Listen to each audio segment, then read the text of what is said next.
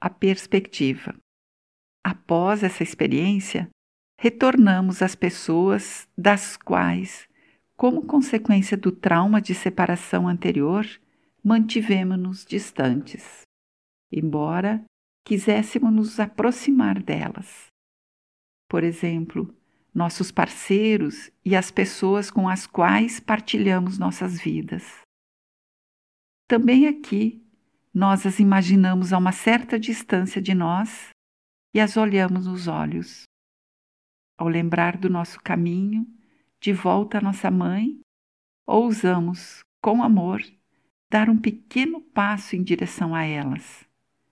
Apesar dos medos e das experiências que nos mantiveram internamente distantes delas.